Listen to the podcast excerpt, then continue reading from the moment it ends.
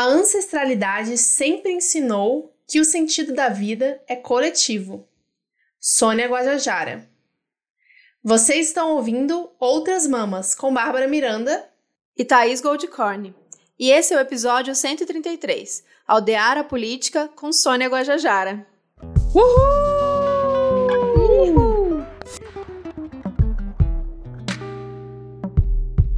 A Thaís falou que ela não ia mais participar de Outras Mamas, está aqui, presente neste podcast, por esse motivo muito especial que vocês já viram no título do episódio, que é ter finalmente Sônia Guajajara nesse podcast aqui. A gente tá muito emocionada. Pessoa não se aguenta, né? A pessoa não se aguenta, fala que vai sair, mas aí ouve uma convidada dessa e faz o quê? Pede pra voltar claro. um pouquinho de levinho, deixa eu participar, não me deixe fora dessa. Eu tô igual Los Hermanos anunciando que vai parar e volta a fazer um show. É isso, de tempo em tempo eu volto pra fazer um show, ou pra assistir um show, no caso. Pois é, faz parte, né? A gente falou que não ia ser nada fechado, definitivo, você mesmo falou, na sua carta de despedida, no, no último episódio que a gente gravou, e que bom que você tá aqui então. Então, fica aí com a mesa para você apresentar a nossa convidada. Que honra e que alegria poder voltar aqui para casa sempre que, que der, sempre que tiver um espacinho, tiver uma brecha, eu dou um pulinho aqui nessa casa. Então, vamos lá para a apresentação, essa nossa ilustre convidada. Sônia Guajajara é maranhense da terra indígena de Araribóia, formada em letras e enfermagem na Universidade Estadual do Maranhão. Foi durante muito tempo a liderança indígena, coordenadora executiva da Articulação dos Povos Indígenas do Brasil, a APIB, e hoje é a candidata a deputada federal pelo estado de São Paulo, pelo Partido Socialismo e Liberdade, o PSOL, para nossa alegria. Muito bem-vinda, Sônia. Bem-vinda. É, não, tenho, não tenho nem palavras para dizer o quanto é uma celebração é, ter você aqui com a gente hoje. A gente sabe, principalmente nesse momento intenso de agenda, de campanha, essa maratona que você está vivendo, reservar esse tempinho para falar com a gente, para falar com o nosso público, é uma alegria imensa e só é, confirma para a gente o quanto é bonito esse trabalho que a gente tem feito e é uma honra muito grande. A gente te admira e te acompanha e muito feliz de você estar tá aqui no nosso espaço. Bem-vinda. Obrigada, bom dia meninas. Feliz também de estar aqui falando com vocês. Esse podcast tão bonito que é. Valeu. Bom, tem muita coisa acontecendo essa semana. Meu Deus, como tem sido intenso todos esses acontecimentos, muitas vezes para nossa decepção, né, de coisas que a gente é, tem visto, tanto das candidaturas à presidência, é, tanto de, de, notícias de tantos ataques a, a, territórios, aos povos indígenas, todos que, que lutam nesse país. E a gente gostaria já de começar falando sobre um tópico que que apareceu tanto no, no, no, debate da Band essa semana, quanto na entrevista no Jornal Nacional, presidente Lula, sobre o agronegócio como uma propaganda, como se o agronegócio fosse aquela velha história do motor da nossa economia, é, a fala da Renata sobre o, o agronegócio e o meio ambiente caminharem juntas, e a gente aqui sempre traz essa informação e onde estão, por que, que essa propaganda vem desse jeito e o que, que a gente quer propor e desmistificar de que o agronegócio não é pop, que o agronegócio não é essa maravilha e justamente colocar o povo confuso de que sem o agronegócio a gente estaria pior, que o agronegócio é que traz o dinheiro para a gente, como se é, o agronegócio que alimentasse os brasileiros e a gente sabe que isso não é verdade. Então você, como uma, uma antiga é, aí lutadora para alertar sobre é, todas essas destruições que o agronegócio vem fazendo para a gente e que entregou o famoso prêmio Motosserra de Ouro para então ministra da, da Agricultura Cátia Abreu num governo do PT. Então é importante a gente frisar que nesse momento aqui estamos em campanha para o Lula, mas que todos os governos é, de alguma maneira defenderam, apoiaram o agro em maior ou menor escala e que nesses últimos quatro, cinco anos a gente viu a situação piorar muito, né? Aumentar a exploração de terras indígenas, quilombolas, as reservas, visando esse lucro, né? Esse mercado que ele é, mercado de exportação para enriquecer poucos. Então eu queria que você falasse um pouquinho para a gente desse cenário dessa semana específica no debate e da fala do presidente Lula sobre essa questão de explorar a natureza, só que de forma inteligente, é, para a gente falar um pouquinho dessa, dessa visão ainda de que é possível explorar com carinho. Explorar com carinho, é. Então, Estamos em campanha né, para eleger Lula, estamos em campanha para eleger Haddad, isso para nós já é certeza, né? Estamos todos juntos aí, porque agora o que está em jogo não é simplesmente mudar a presidência, né? Mas é o risco de se mudar o sistema, né? E acabar com a democracia e vir o autoritarismo dependendo do resultado dessa eleição. Estamos nessa campanha pela democracia, mas também por uma democracia que tem a cara do Brasil. E essa cara do Brasil não pode mais faltar indígena, né? A democracia de hoje, né, não traz ainda nós na fotografia. E a gente precisa estar lá para poder né, ter uma democracia que a gente realmente esteja contemplada. Bom, eu vi né, parte dessa, dessa discussão sobre o agronegócio e vi que a maioria ali defende mesmo é privatização, né? A, a própria Simone falou, nós temos que rasgar o Brasil, né? Rasgar o Brasil de norte a sul. Quando ela falou rasgar o Brasil, ela estava falando de rodovias, né? De estradas para beneficiar, para exportar os produtos, né? Produzidos do agronegócio. E aí, quando ela fala rasgar o Brasil, ela está falando assim a palavra exata, né? Porque o agronegócio rasga mesmo o Brasil.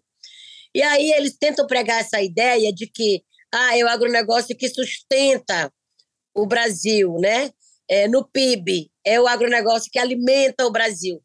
E a gente sabe que não é verdade, né? Não é verdade. Eu não sei por que, que que Lula, né, e mesmo governos de, de esquerda, insistem em querer ficar soprando sempre esse setor como se isso fosse verdade.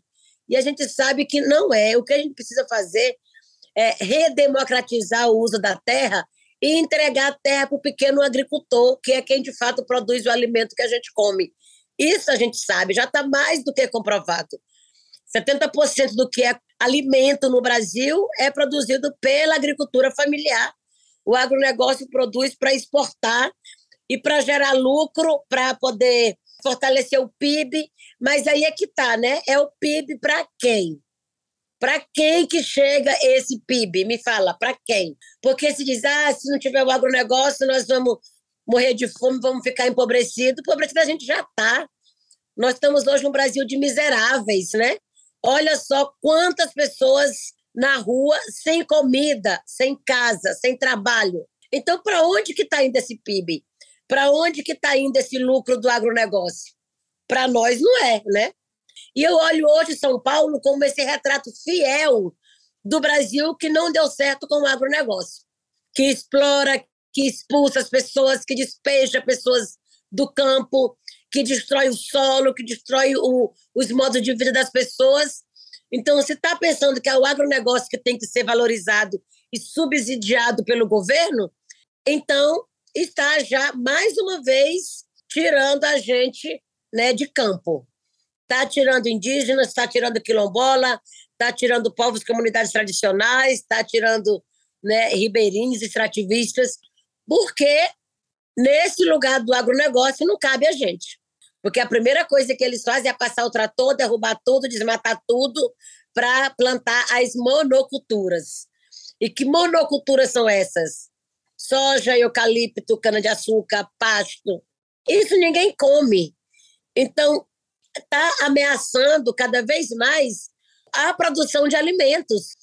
E o, um próprio estudo das Nações Unidas já comprovou que esse modelo econômico com base na produção agrícola reduz entre 25% a 30% a produção da diversidade de alimentos que a gente come. Então, não dá para a gente ficar conivente com essa mentira, com essa justificativa de que tem que apoiar o agronegócio. Não tem que apoiar coisa nenhuma, né? Nós temos que apoiar o agro. O agro, sim. A agroecologia, a agricultura familiar, a agrofloresta, e até a agroindústria que possa fabricar os equipamentos que o campo precisa para plantar os alimentos. Né? Eu estive esses dias agora no assentamento e aí você vê ali a produção dos pequenos agricultores e todos produzem né, ali em forma muito compartilhada. Né? Se, se produz o alimento tanto para alimentar as famílias que vivem ali, como também para fornecer para as pessoas na cidade, né? Então, ali está a produção de verdade de alimento no campo, né? E isso precisa ser valorizado e isso precisa ser subsidiado também, né? E aí você vê um subsídio sempre para o agronegócio e as famílias que realmente produzem não têm incentivo nenhum, né? Então, acho que a gente tem que começar por aí, né? Mostrar de fato o que, que os assentamentos produzem e como que é a distribuição desses alimentos e de que forma que chega na mesa, né, da nossa, né? De todos os brasileiros. E aí não depende do supermercado e daquilo que é totalmente industrializado e que vem dessas grandes indústrias do agronegócio, né?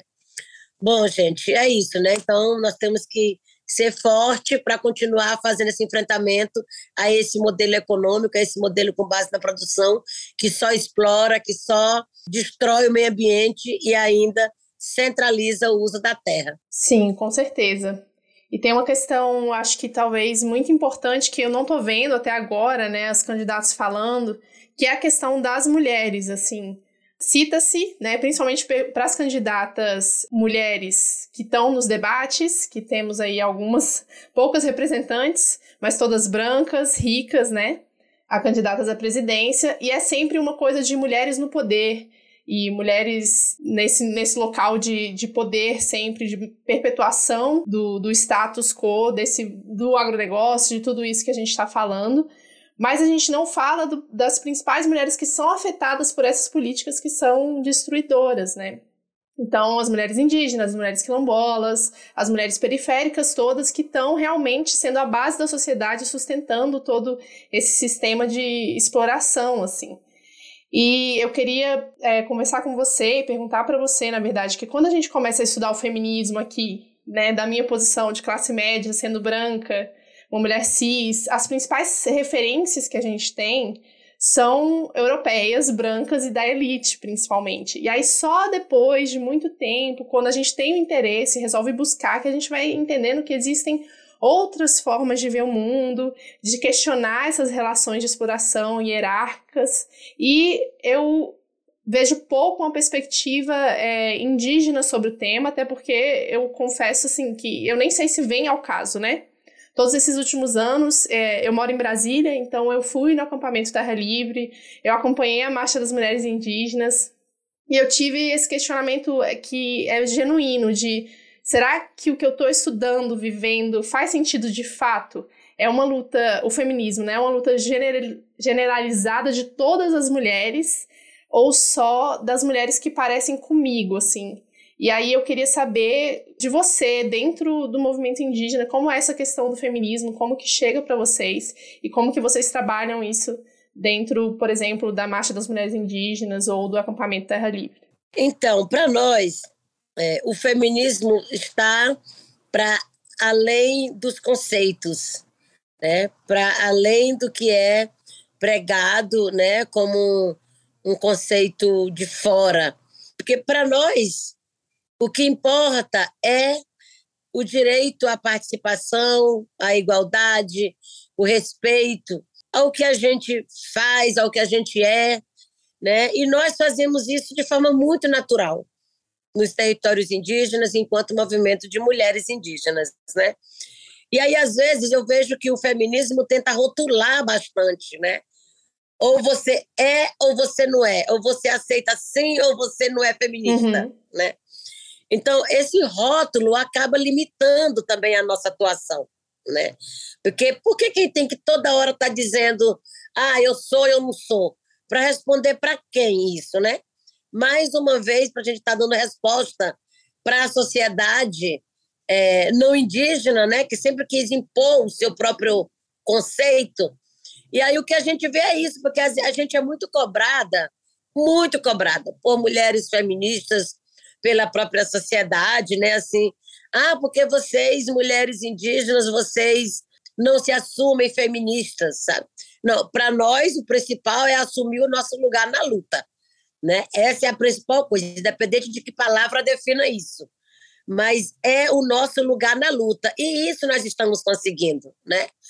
Nós estamos em diversos lugares ocupando já espaços de liderança, espaços de poder, mesmo dentro do próprio movimento indígena. Eu fiquei à frente né, da coordenação executiva da PIB durante oito anos, nove anos, né? Fiquei quatro anos de, de um, do primeiro mandato, depois eu me afastei um ano para compor uma chapa presidencial em 2018, voltei para assumir mais quatro anos, né? E agora eu entreguei porque sigo fazendo a luta a partir de, do fortalecimento de outra frente de luta. Não é abandonando aquela, é ampliando o que a gente já faz, né? Então, para nós, o feminismo é isso, né?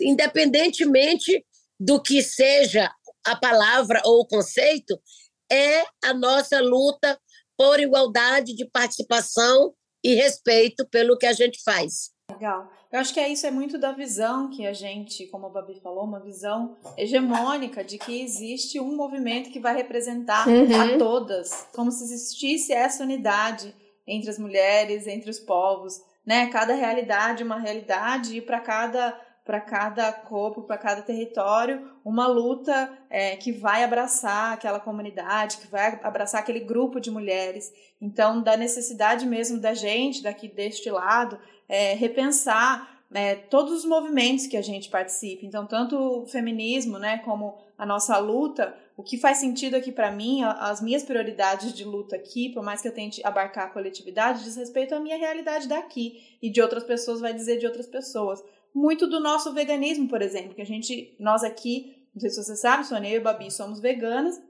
e esse podcast é um podcast vegano, surgiu muito essa, por essas discussões sobre os animais. E aí, com o tempo também, uma maturidade, ampliando nossa, nossa escuta, a gente foi entendendo de que o veganismo ele é um movimento que surge na Europa no contexto de exploração do capitalismo, de como os animais são tratados. E essa, esse movimento, com o nome veganismo, ele não faz sentido em outros lugares é, que, que não dessa maneira como hoje, em 2022, né, onde a gente vive, a gente trata os animais, que, é também, que são também vistos como, como objetos, como mercadorias, como, como coisas, diferente de outras tantas visões de, de, dessa relação com os animais. Então, isso é mais uma coisa que a gente queria te ouvir, que para a gente aqui é muito caro, sobre essa relação. Claro que cada território, cada grupo de pessoas vai lidar de maneira diferente com essa relação, mas para a gente é sempre muito importante ouvir sobre essas outras visões sobre animais e natureza. Porque existe uma ingenuidade da gente achar. Muitos veganos, é, né, que a gente chama de veganos liberais, por é, colocarem essa régua, né, de ah, o jeito que a gente trata os animais, desse jeito da indústria, como mercadorias, é errado. E aí traça esse bem e mal, esse certo e errado, e coloca essa régua para todo mundo, como se fosse possível fazer isso. É verdade, né? A gente precisa entender que o Brasil é esse país diverso, né? E que nós temos uma diversidade de cultura, de povos e de territórios. Cada um desses com uma realidade diferente, com um modo de vida diferente, e com um jeito de entender o mundo diferente. E mais uma vez, o veganismo, tanto quanto o feminismo e tantos outros ismos que chega para gente, vem de uma maneira modista, que chega de algum lugar, geralmente vem da Europa, né? Esse mesmo que explorou, que, que, que exterminou, que matou muitos povos e culturas, nossa, né? Sempre é vangloriado, sempre é exaltado. É impressionante isso, né? Como aquilo que vem de fora rapidamente pega, rapidamente é aceito, né? Eu não entendo por que, que o Brasil nunca quis tornar uma língua indígena como uma língua oficial do nosso país, né? Hoje nós temos 274 línguas faladas, mas nenhuma é uma língua oficial no Brasil, em nenhum lugar. Né? Então, hoje nós estamos resgatando isso também aos poucos para ver se as escolas adotam alguma língua indígena, se o município torna obrigatório o ensino de uma língua indígena na escola. E mesmo que tenha hoje a lei 13.645 que obriga o ensino afro-indígena nas escolas, essa lei não é cumprida, né? Então, o que eu estou dizendo que mesmo quando a gente tem uma lei nacional, ela não é cumprida. E o que chega de fora apenas como uma orientação ou como uma moda, rapidamente pega, né? E todo mundo vai seguindo, todo mundo vai tomando isso como uma verdade absoluta, né? E aí o veganismo é isso, veio de fora uma nova cultura alimentar, tentando colocar ali uma, um padrão, né? Ah, agora todo mundo para de comer carne porque é exatamente isso que está destruindo o meio ambiente. É isso que está tornando né, o capitalismo mais forte tal.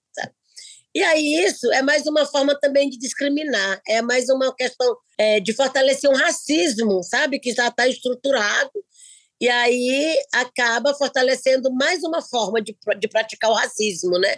Porque se todas as, cada pessoa, cada grupos étnicos tem um jeito de se alimentar, eu acho que esse jeito precisa ser respeitado, sabe?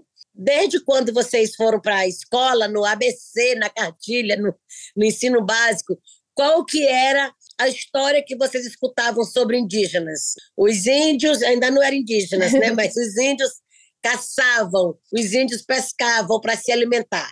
Ou os índios viviam da caça e da pesca. Infelizmente, hoje, nem todos os povos conseguem se alimentar da caça e da pesca, porque ou os rios estão poluídos, contaminados pelo garimpo ilegal, contaminado pelo veneno do, do agronegócio, né? os agrotóxicos. As caças já não existe mais tanto quando existiu por conta das queimadas, do aumento do desmatamento, né? Então, isso não fomos nós que exterminamos. Não é o uso, o consumo dos povos indígenas que está acabando nem com os peixes e nem com as caças. Não é. Nunca foi, né? Então, acho que há de se contestar, sim, né, essa forma de destruição que vem pelo desmatamento, pelas queimadas, pelo agronegócio, pelo veneno do agronegócio, pelas mineradoras, né, que chega, e não pelo costume de um povo. Então eu acho que tudo tem que ser, tem que ter as exceções, né? Nem tudo tem que ser visto como regra geral. E aí nós, povos indígenas, temos sim uma relação de respeito com os animais, com a natureza, né, com toda a biodiversidade. E dentro disso a gente tira também o nosso sustento seja ele por meio do que a natureza produz enquanto é, alimentos né, vegetal, ou seja, enquanto os animais que ali estão, que é permitido. Porque dentro dos costumes também dos povos indígenas, há animais que é permitido comer e há animais que não é permitido. Que está ali, que outras culturas comem até, mas que ou, outras não. Então, eu acho que tudo tem que ser, tem, tem que ter né, esse ponto de vista também da compreensão e não somente imposição para que todo mundo adere à mesma, à mesma cultura, né? Seja ela alimentar, seja ela cultural, né? Assim, aliás, as formas, né? Seja ela alimentar, seja ela cultural. Então, eu acho que isso precisa ser compreendido e respeitado, né, por todo mundo. Ai, muito bom. Ah, é muito bom que você citou a questão da escola, como que a gente aprende na escola a, as coisas.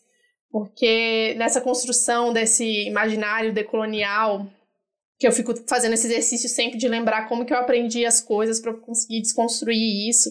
E, né, como eu falei, eu, sou de, eu moro em Brasília, morei em Brasília a maior parte da minha vida. E aqui era comum a gente visitar em passeio da escola a FUNAI, né? Ficava ali no início da Asa Sul. E para ter esse contato um pouco mais com alguns indígenas e os costumes, a gente via, eles faziam alguns rituais. Eu tenho, assim, vagas memórias, né? Mas eu tenho muito essa memória de ser uma coisa do passado, assim, como se a gente estivesse vendo uma coisa que não existe mais. E a FUNAI fosse esse órgão de manutenção dessa história que já acabou, né, que não tem mais. E aí só depois de adulta, na faculdade, que eu fui pensar, tipo, caramba, tem alguma coisa errada com o que eu aprendi na escola. Eu comecei a ter mais contato com, com, com indígenas de diversas etnias e teve, acho que um movimento grande em, em prol dos Guarani Kaiowá na internet lá em 2010, 2011, se eu, não, se eu me, não me engano, ainda era Orkut na época e lutas pelas terras aqui em Brasília, ali na região do Noroeste, que ainda é uma luta, mas conseguiram manter. Mas até 2018 eu não tinha realmente me envolvido com isso. 2018 foi quando você lançou a sua candidatura como vice do Boulos, né? Como a primeira mulher indígena a disputar esse cargo em toda a história do Brasil. E aí eu, foi uma coisa que me deu muita esperança. Eu te vi, né? Eu fui nas campanhas, nas ruas, eu te vi várias vezes. Fiquei muito feliz. E por mais que a candidatura não tenha se efetivado, eu senti que você começou a aparecer muito mais, e junto com você vieram muitas outras lideranças, tanto em eventos aqui no Brasil quanto fora, né? Ver a Chai Suruí, a Célia Chaquiabá, é, muitas mulheres dá essa, essa renovação, essa esperança. E, ao mesmo tempo, sempre fica aquela dúvida, né? Será que entrar para a política institucional, que é tão engessada, é o melhor caminho? Porque a gente fica tão desesperançado quando vê um debate totalmente branco, rico, né? Como foi esse da Band agora. E como que é para você, assim? Você tá nesse movimento e acredita nisso? E eu queria que você explicasse para as pessoas que estão ouvindo sobre essa importância de ter indígenas inseridos na política institucional. Então, Babi, a gente está porque acreditamos que é possível mudar essa forma que está hoje. Não é nem tanto por acreditar numa mudança nesse modelo atual, né? Mas porque a gente precisa de mudar esse modelo. Por isso que a gente tem que estar tá dentro, a gente tem que chegar junto para provocar essa mudança, né? E a mudança que a gente quer é exatamente a partir dessa construção mais participativa, que tenha de fato as representações da população brasileira. Por muito tempo, o movimento indígena se negou a participar dessa disputa eleitoral. Sempre teve candidaturas indígenas, mas cada um vinha por sua conta, ou cada um tomava a decisão ali na sua terra, né, no máximo assim na sua no seu estado. Mas a partir de 2017, nós entendemos que era importante a gente fortalecer essa participação indígena na disputa eleitoral e tentar cravar ali algumas vagas para a gente ocupar. E aí foi com essa decisão de 2017 que nós, nós é, discutimos ali no acampamento Terra Livre. O acampamento já é considerado a maior assembleia dos povos indígenas do Brasil e a maior mobilização indígena do mundo. Né? Já acontece há 18 anos em Brasília. E ali a gente discute nossas, nossos desafios e também planejamos nossas estratégias de luta. E aí nós temos dito né, que a cada novos ataques, nós pensamos novas estratégias de enfrentamento. Né? E aí uma das estratégias de enfrentar foi exatamente entrar para a disputa e participar da política é, partidária de forma mais sistemática, né? para poder ocupar a política institucional. E aí foi com essa decisão que em 2018 eu compus a chapa presidencial, junto com o Guilherme Boulos, e chamamos né, as candidaturas indígenas e tivemos 130 candidaturas indígenas em 2018. Como resultado, tivemos a eleição da deputada Joaína Apichano, que é hoje a única representante indígena no Congresso Nacional, né, que ocupa uma cadeira ali depois de 33 anos após Mário Juruna, e a gente entende isso como uma conquista, né, de ter hoje uma mulher indígena representando no parlamento brasileiro.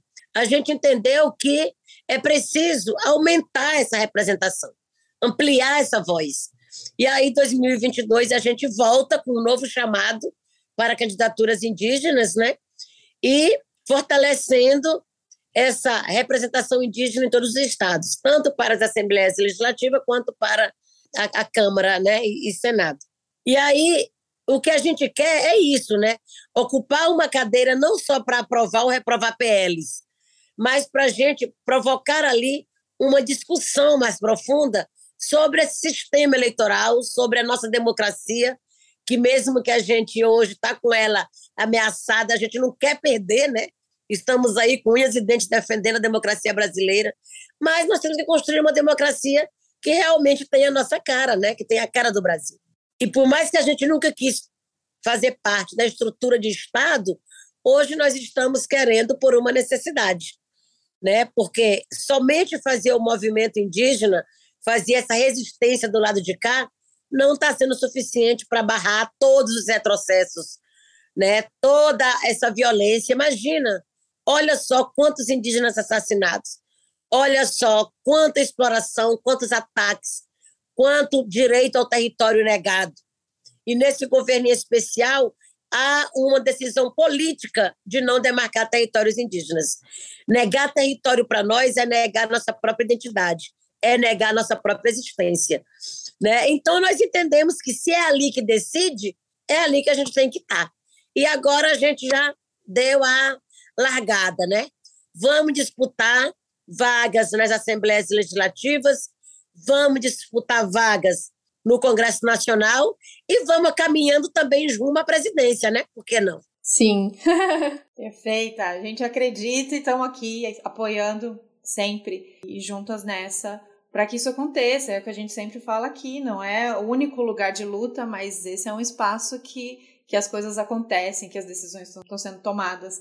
E uma das coisas que a gente fala muito aqui e que a gente vê nas discussões sendo pouco, pouco falada, é isso, você leva essa, essa palavra para fora do Brasil e, e, esse é mais um espaço da gente é, quebrar essas relações é, um momento muito importante que a gente está vivendo, que é a emergência climática, que é a crise climática, é, e o Brasil, um lugar, um país-chave, quando a gente fala sobre esse assunto, não só pela nossa biodiversidade, mas porque é, tem muita gente né, de olho no tudo isso, mas também pela resistência, pela luta é, e pelas discussões, pelos debates que estão sendo encabeçados aqui, especialmente pelos povos indígenas todos os dias.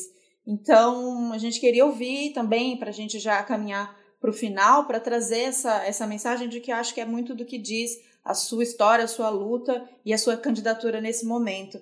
É, como você tem denunciado o mundo afora, todas as atrocidades, como você disse, que, que tem acontecido aqui, e as propostas, né, o que a gente pode fazer para mudar esse, esse cenário.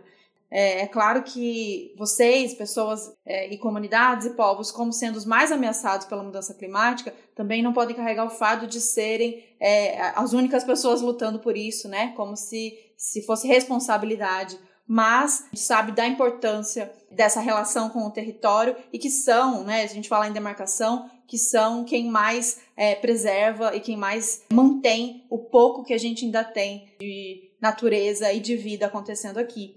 Então a gente queria ouvir um pouquinho mais de você para compartilhar com a gente, compartilhar com as pessoas que estão ouvindo em todos esses ideais, né, de coletividade, de proteção do meio ambiente, o que você, não só como liderança, mas como candidata nesse momento, quais são as lutas, especialmente neste quesito de crise climática, as nossas propostas. A gente sabe que é, não é uma luta fácil, não tem uma resposta fácil, não é simples assim, mas quais são as nossas estratégias de futuro nesse momento? Então, Thaís, olha só, né?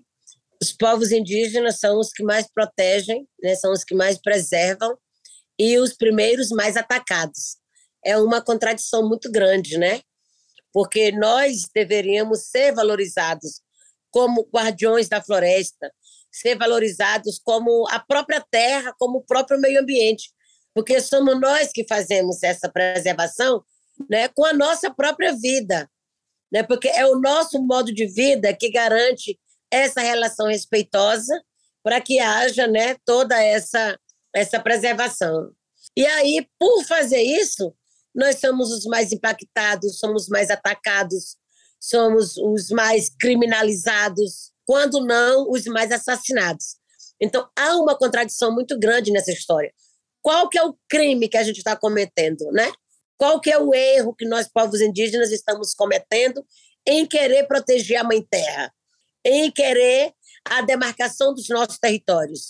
Porque demarcar territórios segue sendo a bandeira de luta principal prioritária da luta dos povos indígenas no Brasil. Se nós não temos essa garantia territorial, né, nós também temos a nossa identidade afetada, né, o nosso modo de vida totalmente prejudicado.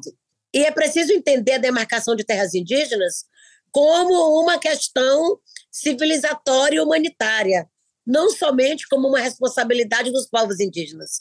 Porque o benefício que traz uma terra demarcada né, ou a terra que a gente cuida, né, chega para todo mundo, chega pra, em todos os lugares.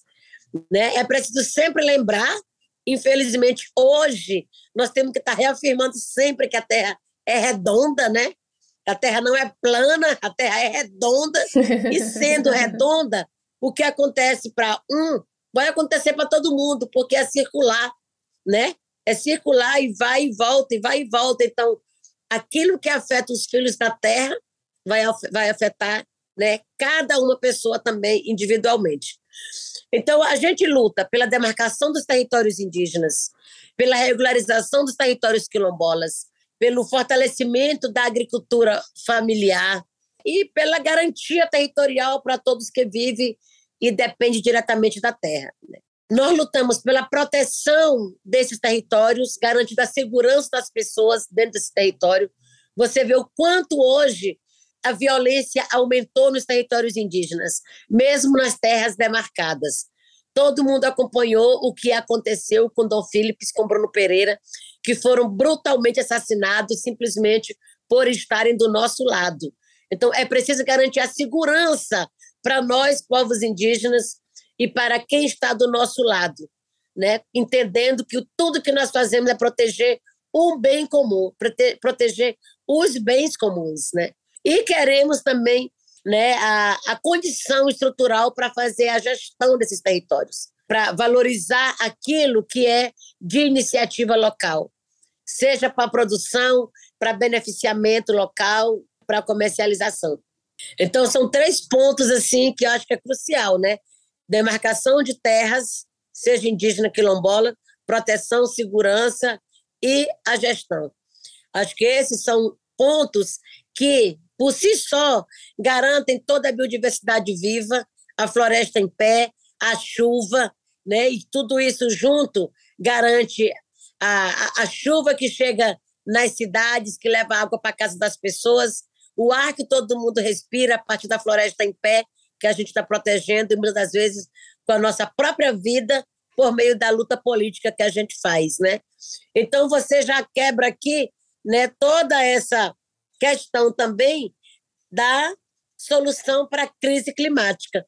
Não adianta se buscar altas tecnologias, caras tecnologias para conter a crise climática, sendo que nós temos a maior tecnologia do mundo, que é a proteção territorial. Né? Então, demarcar terras indígenas é uma das maiores tecnologias, porque funciona como uma barreira contra o avanço ao agronegócio, né, contra essa fronteira agrícola, funciona como uma grande barreira ao desmatamento, né, e é um grande ali reservatório assim que impede a emissão, né, dos gases de efeito estufa, a emissão de carbono. Então, nós temos a solução.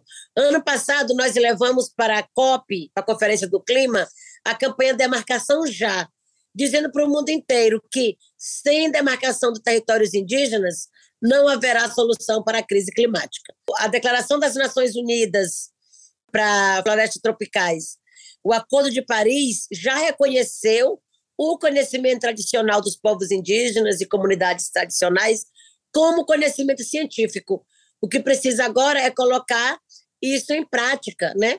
E garantir as condições para isso, para que esse conhecimento seja não só valorizado, mas de fato implementado. Então, não adianta o governo Bolsonaro ir lá na COP, como foi no ano passado, e dizer que se compromete com a redução do desmatamento, não acabar com o desmatamento ilegal no Brasil até 2030. Porque o que ele volta e faz é tentar legalizar esse desmatamento. Por meio do PL 490, por meio do PL 2633, por meio do PL 91, que autoriza a mineração em territórios indígenas, é o marco temporal, Todas são medidas que vai totalmente na contramão do que precisa ser feito para acabar com o desmatamento no Brasil. Então, não adianta, né? Então, é luta, é luta, é mobilização, é enfrentamento e vamos para cima, porque só com luta a gente vai impedir todos esses retrocessos. Muito bom. E, para finalizar, é um tema que a Thaís falou, me lembrou de falar, que ela gosta muito, que é, é muita luta, é sempre muita luta, mas a gente precisa dos tempos de descanso também, dos tempos de festejar e dos tempos de comemorar tanto as pequenas conquistas quanto as grandes, ter os nossos, os nossos ritos, né, de tradições que a gente está acostumado a fazer, não perder esses momentos de, de confraternização, porque se a gente fica só na luta, a gente fica muito cansado. Eu até comentei com a Thaís que a última vez que eu te vi aqui em Brasília foi num bloco de carnaval. E eu falei: Olha a Sônia ali, que legal que ela tá aqui comemorando. Foi no Calango Careta, se eu não me engano. E eu fiquei feliz de te ver lá. Não falei com você, mas fiquei feliz. e tá, você quer falar alguma coisa sobre isso?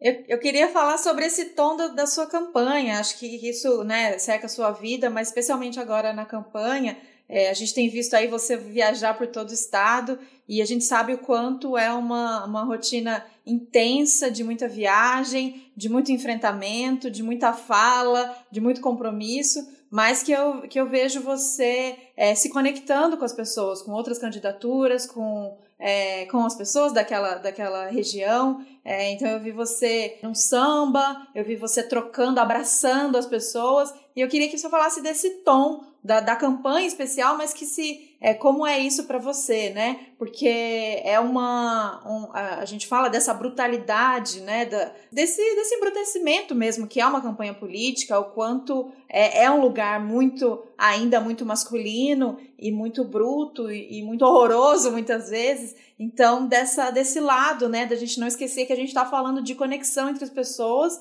e de tentar deixar isso um pouco mais é, leve de alguma maneira em algum momento, ou de, é, de passar por rituais, de celebrar, como isso nos conecta com as pessoas, né? Dessa importância desse lado também. Uhum.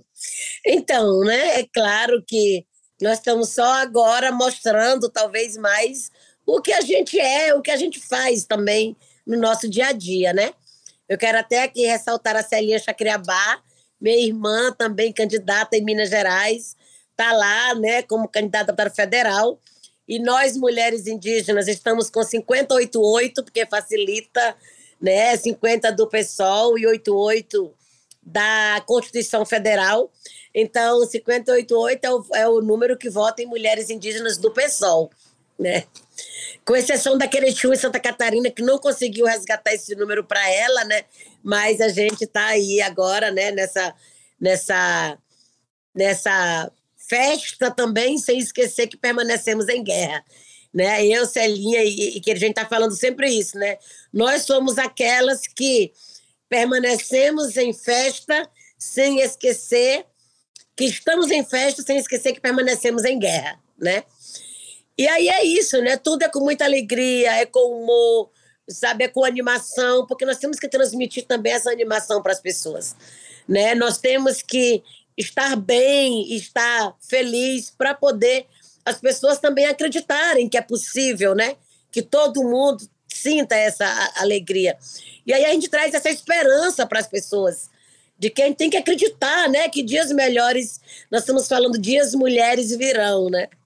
Dias mulheres virão, dias mulheres virão, né? E a gente quer levar toda essa força também para as pessoas. E aqui, Thaís, na minha equipe, né, aqui em São Paulo, o lema é: todo dia é segunda, toda noite é sexta. Todo dia é segunda, toda noite é sexta. Então, ó, vamos todo dia com o mesmo compromisso, partiu todo mundo para o trabalho com responsabilidade, né? Claro, com alegria, com animação. Mas também, né, de noite, se quiser né? Aproveitar o samba, o pagode, o forró, o reggae, né? O batuque. Aí estamos lá nós também pronta para poder confraternizar com as pessoas, né? E aí uma das coisas que a gente está valorizando muito também, principalmente pelo interior, é a cultura local, né? Nos aproximar da cultura local. Onde é que tem o jongo, onde é que tem a congada, onde é que tem é, o coco, né? O maracatu, o tambor de crioula, a capoeira, então, o lugar que a gente vai, que tem essa, essa, essa cultura popular forte, né, local, nós estamos indo para interagir, conversar com as pessoas, porque são culturas também que estão totalmente ameaçadas, né? Totalmente ameaçadas, principalmente pelos grandes festivais. E essa visão de que ah, tem um edital que dá 30 mil, que dá 50 mil para uma associação cultural e está resolvido, estão promovendo cultura. E, na verdade, não é, né? Nós temos que resgatar, valorizar aquilo que é nosso. E aí eu que venho do interior, que venho da aldeia, que venho desse contato direto com as pessoas, é isso realmente que me fortalece. E aí cada vez que eu vou num assentamento, que eu vou no, na comunidade caiçara, que eu vou no Ribeirinho, que eu vou no Quilombo, menina, isso me energiza, assim, parece que eu vou lá e carrega meu motorzinho e vai que vai por mais um tempo, sabe? Aí ganhei até o apelido de carregador portátil. Que sai pessoa de energia assim por onde a gente passa, né? Mas é isso, né? E, na verdade, nós só, eu só estou agora demonstrando aquilo que eu realmente carrego comigo, né? Que é sempre um bom humor, né? É, essa conexão com as pessoas que realmente tem a ver com o que a gente vive, né? Com o que a gente é. E é isso, né? Só fortalece mesmo. Podem seguir acompanhando aí no Instagram, divulguem mais, porque é importante que outras pessoas também sigam, né? A gente para ver como é que a gente tá, né? Fazendo o nosso trabalho. E assim, né? Na festa, sem esquecer que permanecemos em guerra.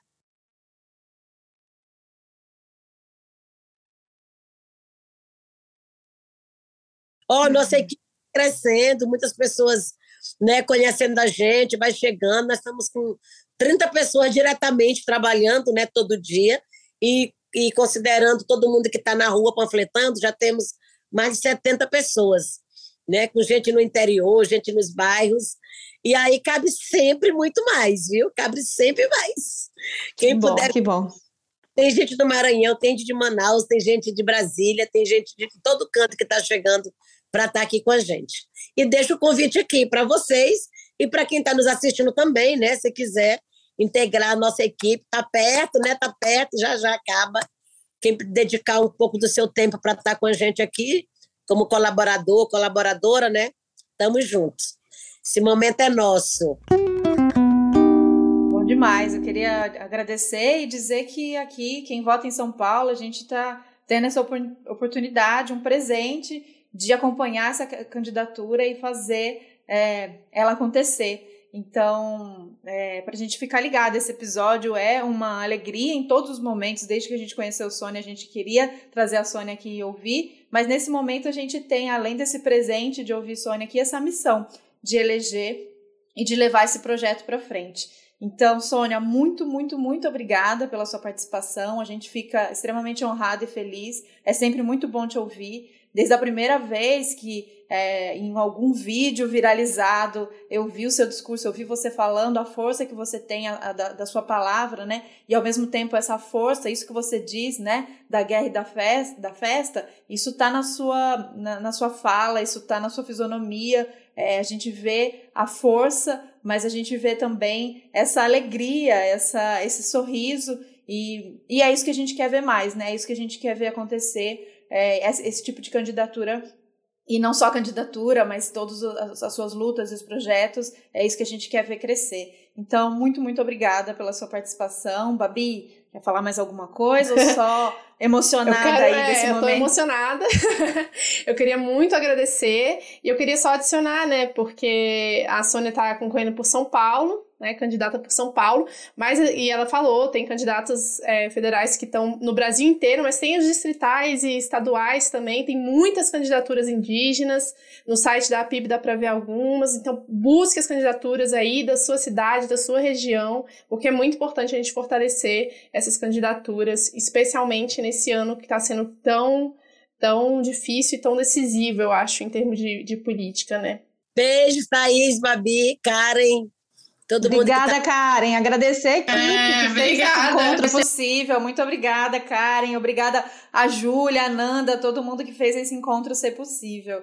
E tamo junto, contem com a gente é, nesse, nesse momento final aí de campanha, mas a gente está apoiando desde o início e a gente quer ver muito isso acontecer. Contem com a gente, a gente vai divulgar é, os números de outras candidatas é, na medida que a gente conseguir mas a gente está aqui, esse é o espaço nesse momento para a gente eleger quem a gente quer ver lá, é, tomando essas decisões e chacoalhando essas estruturas que a gente está tão desgostosa, né, e tão insatisfeita. Então, vamos chacoalhar para a gente ver mais disso florescer e, e, cada vez mais. Muito obrigada, Karen. Obrigada, Sônia. Com certeza. Obrigada, obrigada, gente. Sônia. Um beijo grande.